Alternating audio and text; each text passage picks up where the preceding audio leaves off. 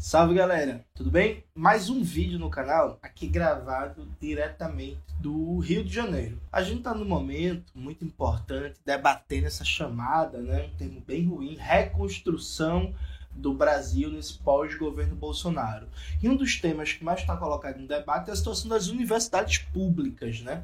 Universidades públicas sofreram muito com cortes de gastos, ataques, precarizações nos últimos anos. E aqui na UFRJ, que é a maior universidade federal do Brasil, embora eu fiquei sabendo que tem uma polêmica se é a UFRJ ou se é a UF, que é a polêmica igual ver qual é o maior time do Rio de Janeiro, se é o Flamengo ou se é o Vasco, todo mundo sabe que é o Vasco. Que é o Flamengo. Não, calma. Aí é, tem um projeto, né? O projeto de valorização do patrimônio da UFRJ, que alguns estão chamando de Viva UFRJ, enfim, que é um projeto que, pelo que eu ouvi falar por aqui no Rio de Janeiro, é um projeto que não é bom, não é maravilhoso e não é o que se apresenta, né? E para a gente debater, para a gente conversar sobre isso, trouxe a Mariana, que é estudante de biologia que é do Conselho Universitário da UFRJ e que está envolvida nesse debate, nessa discussão, participando, atuando, lendo, estudando, debatendo. Tá começando, camarada, é... em linhas gerais, o que, é que propõe esse projeto de valorização do patrimônio da UFRJ? Assim, é, quais são as linhas gerais do projeto?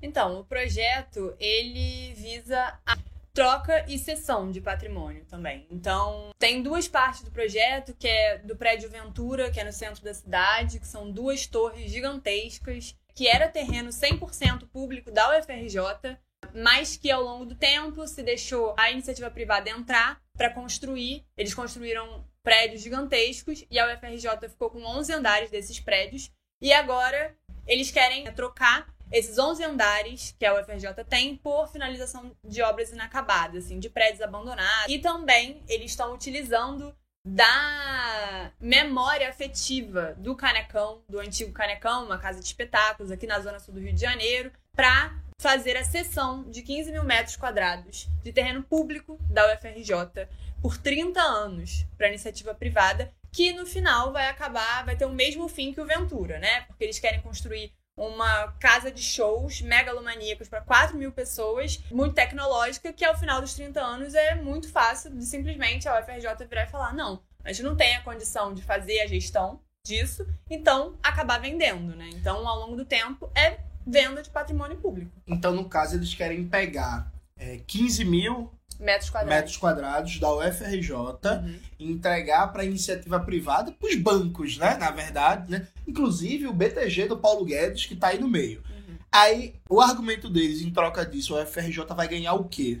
Então, a UFRJ, na Praia Vermelha, vai ganhar a construção de um bandejão, que lá a gente tem só uma salinha, e um prédio de sala de aula. Mas não fica claro, né, quando vem exatamente. Ao longo do tempo, eles utilizaram de tática de confundir então, eles apresentaram esse projeto, essa conformação de projeto, só em agosto desse ano. Então, a gente teve muito pouco tempo para debater isso. A comunidade acadêmica não tem noção exatamente do que é esse projeto. Se você pegar um aluno no meio da, do campus ali do UFRJ, não, muito dificilmente vai saber exatamente o que, que é. E eles já estão passando esse trator. Então, a promessa é um novo bandejão e um prédio com algumas salas de aula, mas o que eles estão fazendo é, na verdade, barganhar assistência estudantil, coisas que deveriam ser básicas, que a UFRJ deveria conseguir ter via dinheiro público, né, via o Estado, e não ficar dependendo da iniciativa privada para conseguir fazer, atender essa comunidade acadêmica, né? Isso é inclusive uma chantagem que a reitoria vem fazendo, a reitora Denise Pires,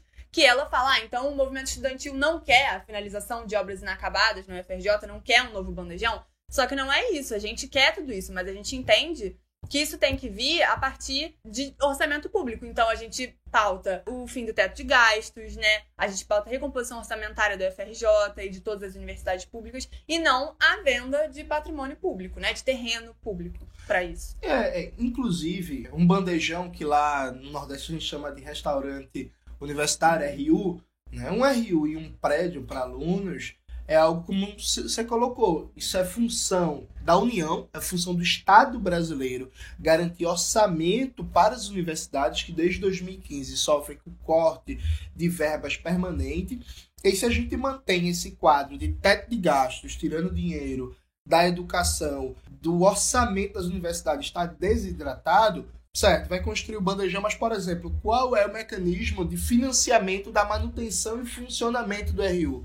Porque em várias universidades, basta abrir o Google, né? Vou colocar aqui algumas notícias populando por aqui. A gente tem notícias de universidades que não têm verbas para pagar até final do ano que vem conta de água, conta de luz, conta de internet, que não pagam funcionários terceirizados, que não estão comprando material de limpeza. Ou seja, as universidades estão numa crise orçamentária gigantesca, não estão conseguindo funcionar o básico. Ah, vai construir um novo prédio, um novo RU, um novo bandejão para os estudantes. Mas com que orçamento vai se garantir isso? Além disso, me corrija se eu estiver equivocado. Esse terreno da Praia Vermelha, ele tem hoje função social aplicação. Ele tem um, um, campinho, né? Que é usado pela comunidade acadêmica do UFRJ uhum. e pelas pessoas do entorno também da universidade. E eu li numa reportagem que o terreno que eles querem construir essa mega casa de shows em volta tem equipamentos públicos ligados à questão da saúde mental, atendimento das pessoas, inclusive ligados ao curso de psicologia da UFRJ, e que isso traria impactos a esse atendimento para as pessoas que usam esses equipamentos públicos. É isso mesmo? É, e não só isso, a gente também. Aquele terreno, né? Os terrenos da, da universidade, ele tem que se servir ao tripé ensino, pesquisa e extensão. E é exatamente o que o terreno da UFRJ ali, aquele, o campinho, serve hoje. A gente tem 11 projetos de extensão que funcionam ali e em conjunto com esses institutos. Então a gente tem pacientes que vão para lá para realmente ficar ao ar livre, né, para não precisar ficar confinado dentro do hospital. A gente tem projetos de extensão em que, inclusive, fazem essa ponte, né, da universidade, da pesquisa com os pacientes, assim. E hoje em dia, se a UFRJ não utiliza mais aquele espaço de diferentes formas, é exatamente pela dificuldade orçamentária de conseguir tocar coisas ali. Então, é, é um argumento que tem sido utilizado. Ah, aquele espaço ali tá inutilizado, o que é mentira. Inclusive porque o nosso bandejão é pequeno e a galera vai para ali comer, sabe? É um espaço de socialização, é um terreno verde, amplo que é utilizado de diferentes formas. Então, essa questão da cultura também, só enquanto compra de cultura, né? Porque é uma série. Porque, por exemplo, os estudantes da UFRJ, nessa casa de, desse casa de shows aí, provavelmente muito dificilmente vai conseguir comprar um ingresso. Porque Sim. é no terreno da Zona Sul do Rio de Janeiro, é terreno valorizado para o mercado, aquilo é incrível. Inclusive, o Canecão, ele tem 5 mil metros quadrados, mais ou menos. O terreno que eles querem pegar da UFRJ é de 15 mil metros quadrados avançando nesse terreno que é utilizado hoje dessas diferentes formas, né? Então, realmente isso não vai voltar para o FRJ a longo prazo de forma nenhuma. Eu tava vendo no Twitter uma figura eu acho que é professora da UFRJ, que é uma figura que eu acho que nem vale falar o nome, que se considera de esquerda, né, mas que vive dizendo, por exemplo, que pleno emprego não é mais possível, não dá mais para gerar emprego, por isso tem que ter uma política mínima de renda, né? Então desistiu já de gerar emprego para a classe trabalhadora. Ela falando, não, mas quem é contra o projeto quer ver o canecão fechado, abandonado. Então eu tô vendo muito esse argumento. Se você é contra, você é inimigo de voltar a funcionar o espaço do canecão. E aí vem a clássica pergunta, né? O que é que a gente defende para reativar aquele espaço? Primeiro, a gente defende assim assembleias com realmente a comunidade acadêmica, com os estudantes, com os professores, com os técnicos administrativos, com os terceirizados, inclusive, para a gente entender o que, que essa comunidade acadêmica quer daquele espaço. Então, a gente quer que seja, primeiro, elaborado de uma forma diferente, né, com, servindo para o TPE Ensino, Pesquisa e Extensão. E a gente quer, a partir disso, que seja colocado em votação em assembleias gerais a construção de equipamento cultural multiuso ali, né, que seja nos limites do canecão, que não avance no campinho, público e de gestão pública. E a gente, inclusive, a, a reitoria apresentou esse projeto dessa forma em agosto de 2022, muito agora, recentemente. E em menos de três meses, a gente, que é contra essa conformação do projeto e essa concepção de projeto, né, a gente conseguiu articulação com a bancada do PSOL, por exemplo, o deputado eh, federal Glauber Braga, ele inclusive esteve é, presente no conselho da UFRJ, em que ela tratorou isso, essa votação, e ele falou: nós, a bancada do PSOL, a gente se disponibiliza a fazer emendas parlamentares que vão dar dinheiro para a UFRJ para que a gente consiga construir um equipamento cultural público de gestão pública. Então, é isso que a gente pauta. A gente não é contra um canecão, a gente adorar um equipamento cultural que realmente retornasse para a UFRJ, porque Agora não é o que acontece. A gente vai ter, nessa conformação que tá, né, com a iniciativa privada, a UFRJ vai ter uso daquilo dali por 50 dias no ano. E vão ser segundas e terças-feiras. Então, então é óbvio que assim, a gente vai estar sujeito aos interesses mercadológicos, sabe? Então não é isso que a gente quer pro nosso terreno.